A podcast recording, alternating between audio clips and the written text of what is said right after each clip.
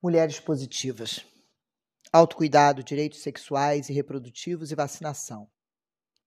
Esses são temas tratados no podcast Fala Positivas, criado pelas integrantes do MNCP. A ciência fez e tem feito muito, mas o preconceito, o estigma e a discriminação ainda vem atrapalhando muito a vida da gente, principalmente daquelas que recebem o diagnóstico recente, afirma a ativista Fabiana Oliveira, em um dos episódios do podcast. Fica a dica.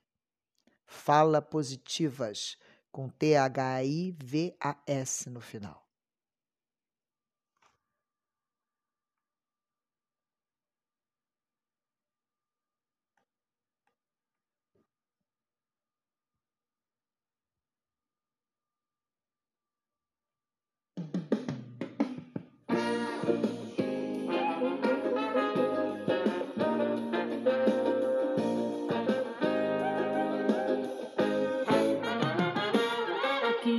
O tempo passou. O que importa se vai demorar. O que importa se o dia chegou. O que importa se nunca virá. O que importa se alguém falou. O que importa se ninguém falar. O que importa é aqui agora. Toda hora é hora enquanto eu posso estar. O que importa é ser aqui agora.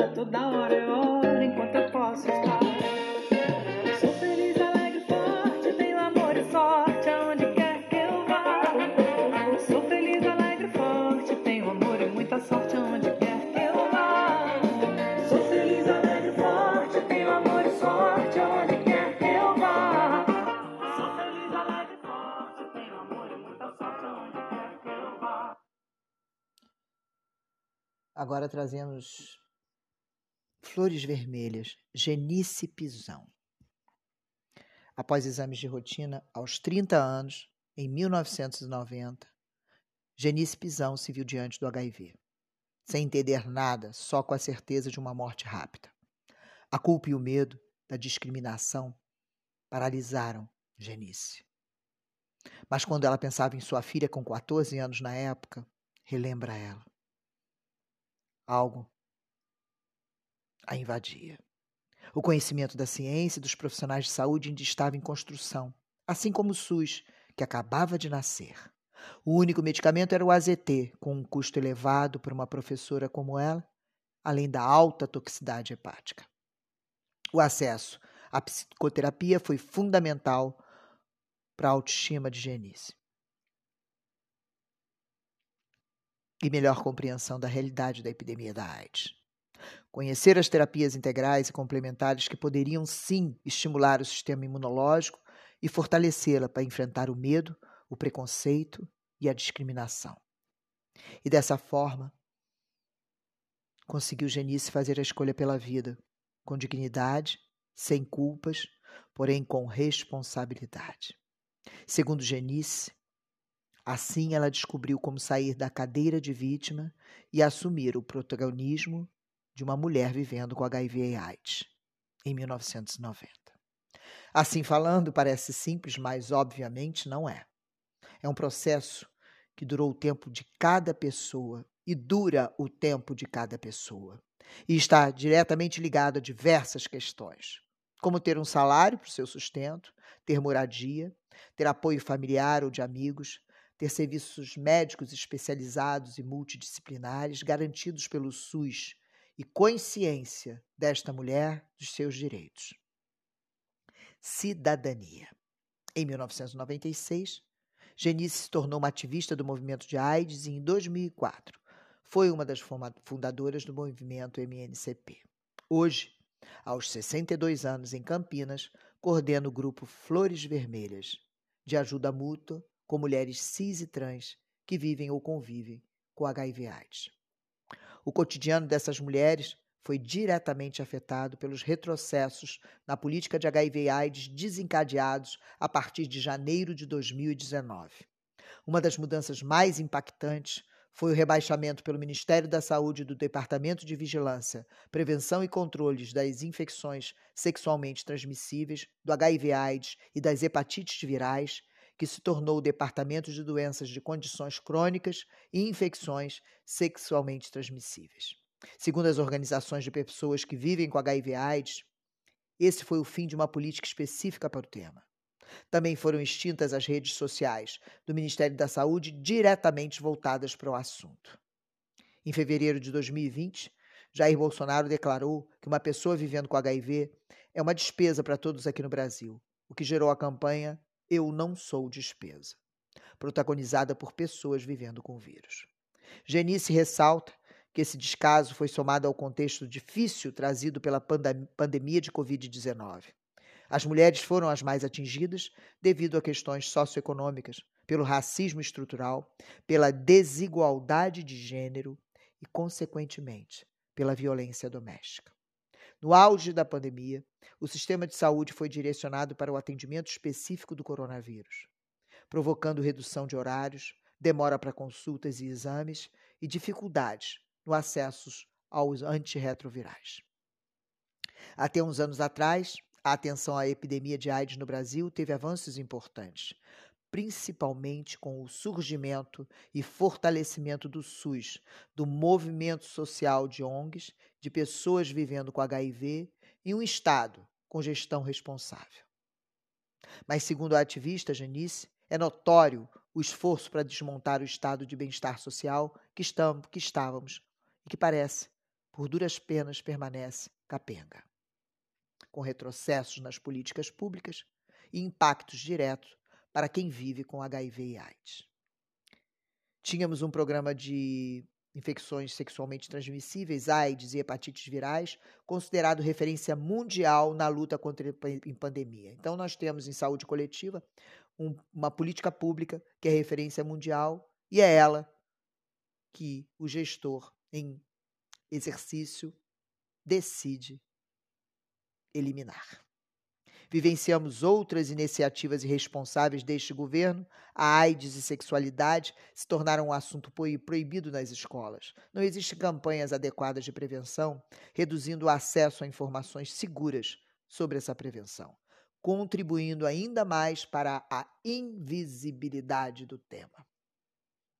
Outro impacto, segundo Genice, veio com o desmonte dos espaços de diálogo entre o governo e a sociedade civil. Ela também chama atenção para a falta de prevenção para mulheres com mais de 50 anos, casadas ou não, não importa, que não são vistas como sexualmente ativas pelos serviços de saúde. Entendeu? Nós, acima de 50 anos, somos invisíveis também para o sistema de saúde vigente. E por isso não temos acesso a estratégias de prevenções para as infecções sexualmente transmissíveis. Muitas de nós se sentem envergonhadas pelo desejo de viver sua sexualidade, não fala-se sobre isso e assim ficam mais vulneráveis à possível infecção por HIV. Outro problema comum às mulheres que vivem com o vírus é a ocorrência da lipodistrofia, ou seja, o acúmulo de gordura em certas regiões do corpo por efeito do tratamento com antirretrovirais. A mudança na aparência é um incômodo para as mulheres com influência direta na qualidade de vida e graves consequências sociais e emocionais. Existem alternativas para atenuar esses efeitos, mas são de difícil acesso, até mesmo porque a maioria das mulheres não contam com apoio nutricional de programas de educação física e de terapias complementares. Custa dinheiro. E o Estado está diminuindo o acesso. Temos um grande número de pessoas vivendo com HIV/AIDS em situação de pobreza, pelo desemprego ou perda de benefícios do INSS, dificultando as possibilidades de buscar essas alternativas, já que em alguns municípios nem os medicamentos básicos têm sido disponibilizados. A ativista que vive com HIV há 31 anos ressalta que, mesmo após 40 anos de epidemia da AIDS, receber o diagnóstico é sempre impactante. Com a revelação do diagnóstico, muitas vivenciam o desafio do preconceito e, com isso, a rejeição do parceiro, da família e ainda o medo do desemprego. São mulheres que vivem a solidão da angústia e do silêncio, por medo de perder um amor, a família ou o emprego.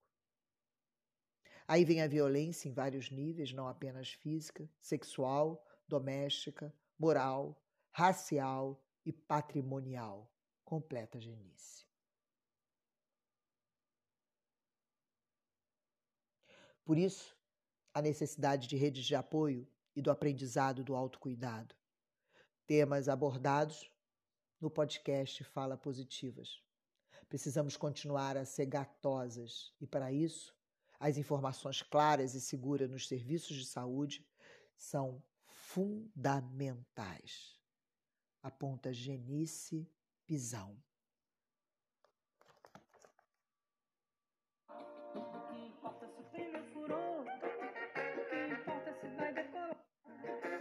que importa se escorregou, o que importa é se levantar. Que importa é saber amar.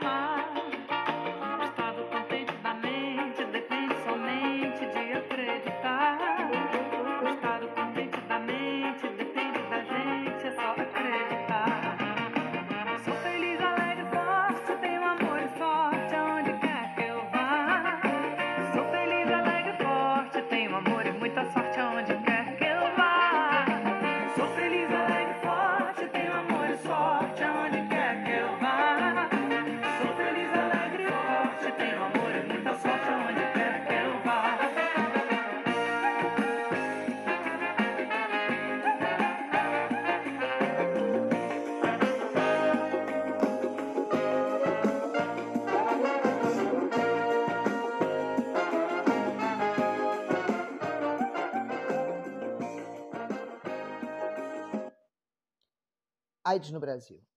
O SUS permitiu que o Brasil fosse o primeiro país em desenvolvimento a oferecer medicamentos antirretrovirais a todos os habitantes em 1996. O país conquistou status internacional na resposta à epidemia. Em 2003, o Programa Brasileiro de AIDS recebeu o prêmio Gates de Saúde Global e estimou uma queda até aquele momento de 50% na mortalidade por HIV no Brasil.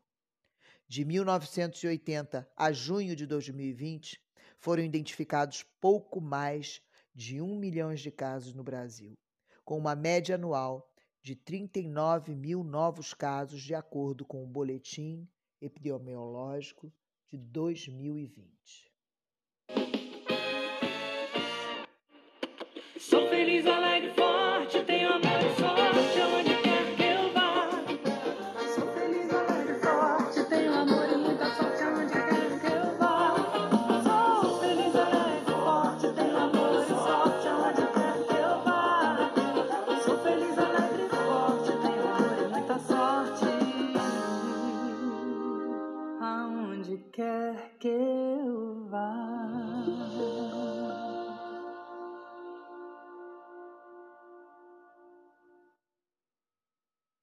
Temos amor e muita sorte, e por isso podemos doar.